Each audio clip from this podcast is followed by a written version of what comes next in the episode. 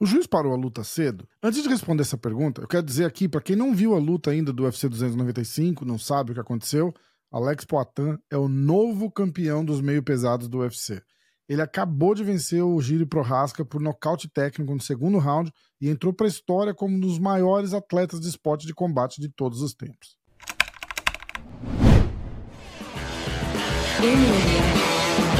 Uma pergunta que tá todo mundo fazendo nesse momento, meia hora depois da luta ter acabado, todo mundo tá perguntando se foi cedo. Vamos voltar um pouco no tempo para entender algumas coisas e eu quero rever isso daí com vocês.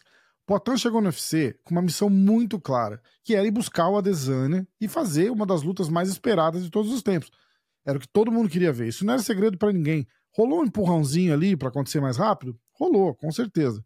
Mas o Poitin teve que fazer a parte dele. Ele estreou com maestria, nocauteando com a Juliada Voadora, depois enfrentou o blindado numa guerra de três rounds e atropelou o Sean Strickland, que por incrível que pareça, hoje é o campeão atual dos médios. Aí, depois disso, a disputa de cinturão ficou inevitável, mas estava cedo. Todo mundo ficou falando, estava muito cedo.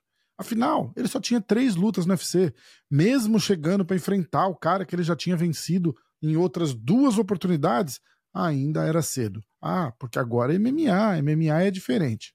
Não era.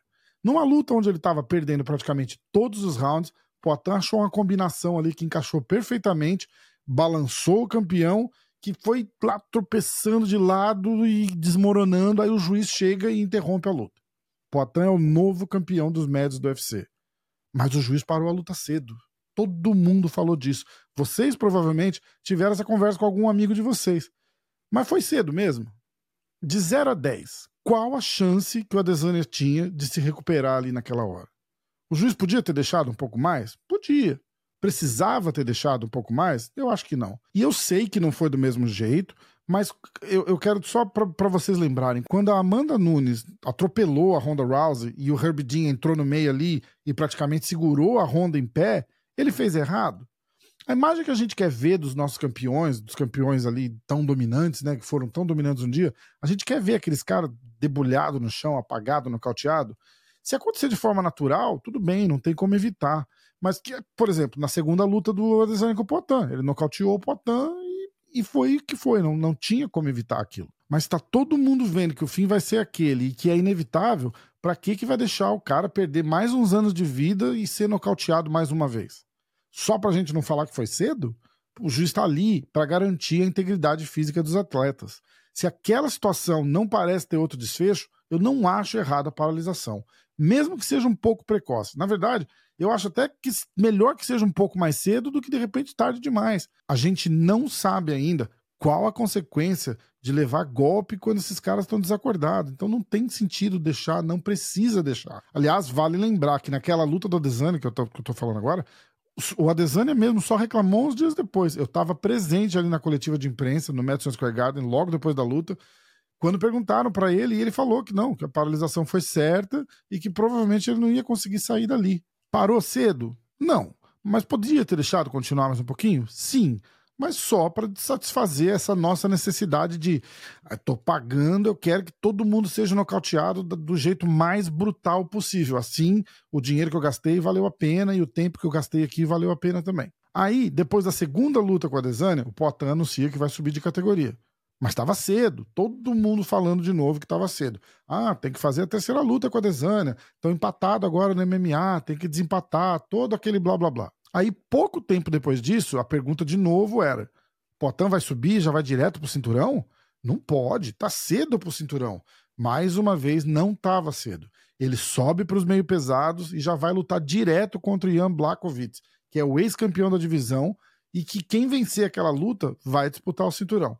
Aliás, esse cinturão aí tá passando de mão em mão desde que o John Jones vagou ele, né? Passou pelo próprio Blakovic, pelo Glover, pelo Rio Prohaska, o Jamarral Rio, e agora estava sem dono de novo. E aí todo mundo falando de novo. Nossa, mas não tá cedo pro Poitin lutar com o Blakovic? Já vai dar um ex-campeão pro cara? A gente já sabe o que aconteceu naquela luta e já sabe que o resultado foi que o Poitin ia sim ser o próximo a disputar o cinturão, dessa vez contra o Giri Prohaska, já que o Jamarral Rio estava machucado de novo.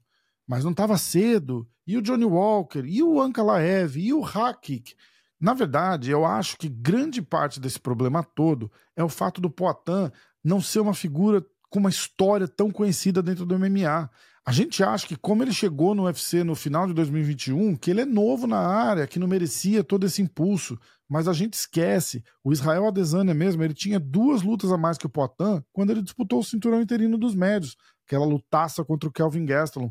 E só não foi antes, porque ele não tinha um cara com a mesma história que o Poitin tinha com ele quando chegou no UFC. Agora vamos falar da luta de hoje. O juiz parou cedo? Não. Podia deixar continuar mais um pouquinho? Podia. Precisava ter deixado continuar? Não. Se nem o próprio Prohaska reclamou, vocês estão reclamando por quê? E eu tô falando vocês, não tô fazendo nenhuma referência específica a você que tá assistindo esse vídeo. Tô falando no geral.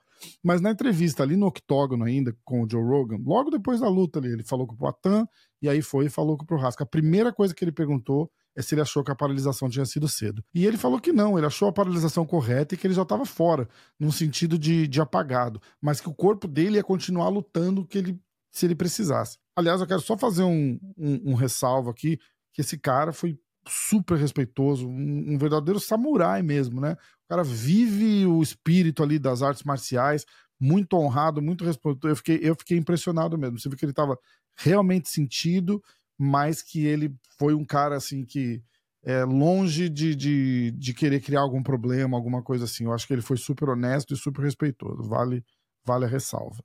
No fim das contas, a história se repete e o final é sempre o mesmo. Poitin é campeão, mas só ganhou porque o juiz parou cedo. Sério que a gente ainda vai continuar com essa conversa? O cara foi campeão de duas divisões diferentes do Glory, o maior evento de kickboxing do mundo. Ele tem 40 lutas de kickboxing. Semana passada ele entrou pro Hall da Fama do Glory. Ele entrou no UFC, ele foi campeão do UFC, vencendo o cara mais dominante da categoria, que só fica atrás do Anderson Silva. E há controvérsias, porque quando fala de nível de competição que um enfrentou e que o outro enfrentou. Mas isso aí é outra conversa para outra hora, para outro vídeo. Poitin fez até hoje um total de sete lutas no UFC, vencendo quatro campeões e foi campeão de duas categorias diferentes.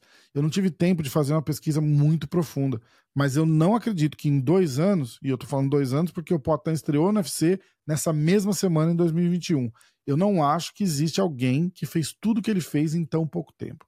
Então, respondendo a pergunta que não quer calar, tá cedo mesmo. Ninguém fez o que esse cara fez tão cedo e em tão pouco tempo no UFC. Eu quero saber de vocês, o que vocês acharam dessa luta, o que vocês acharam do evento hoje, se vocês concordam comigo, se vocês concordam com o que eu falei aqui.